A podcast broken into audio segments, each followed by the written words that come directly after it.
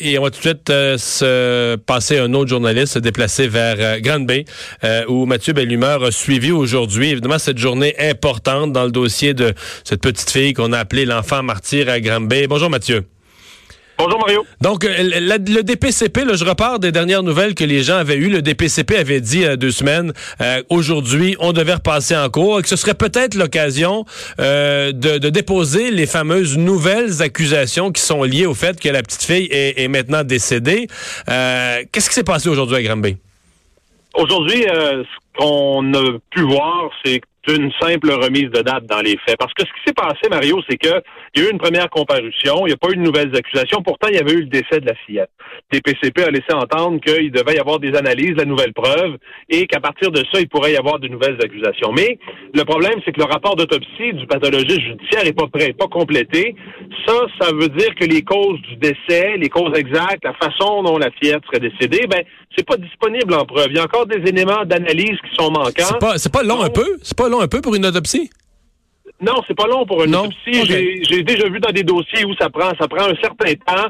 Il y a certaines analyses à faire et, et dans ce cas-là, c'est déterminant d'avoir un portrait pour le DPCP de l'ensemble. Il y a peut-être certains éléments, euh, conclusions préliminaires d'autopsie, par exemple, qui pourraient être disponibles. Euh, mais dans ce cas-là, on attend d'avoir le portrait complet pour porter des accusations. Pourquoi? Parce qu'on veut être certain de porter le bon chef d'accusation, euh, étant donné le décès de, de, de la fillette. Donc aujourd'hui, c'était pas prêt. Les avocats s'étaient entendus d'avance de ne pas faire déplacer pour rien les accusés qui, eux, demeurent en prison. Et essentiellement, ça a été reporté au début du mois de juin. Il faut comprendre une chose, c'est qu'avec une séquestration, si jamais on en venait à la conclusion avec l'autopsie, avec l'analyse des enquêtes, qu'il y avait mort de cette fillette-là alors qu'elle était séquestrée, elle était, disons, ligotée, attachée à une chaise, on pourrait porter automatiquement une accusation de meurtre prémédité, même sans avoir à démontrer, par exemple, dans un procès qu'il y a eu préméditation pour le geste. C'est automatique dans le code criminel.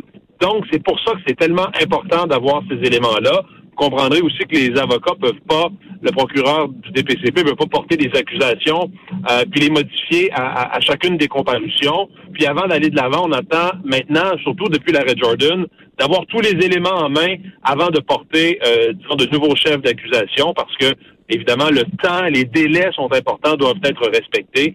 Alors, c'est pour ça que là, on n'a pas de nouveaux chefs d'accusation. Le rapport d'autopsie est pas encore prêt.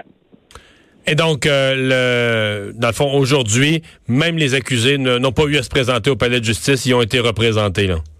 Exact. On évite, dans le fond, un, déplacement. Il faut comprendre qu'ils sont détenus, ces gens-là, de façon séparée. Là-dessus, chacun dans des centres de Là-dessus, il n'est même pas question de les remettre en liberté. Est-ce qu'ils font même une demande de, remise en liberté? Non, ils sont incarcérés. Aujourd'hui, aujourd'hui, techniquement, l'étape, c'est l'enquête sur la remise en liberté. Il faut comprendre qu'ils sont accusés les deux de séquestration, puis la belle-mère de voie de fait grave.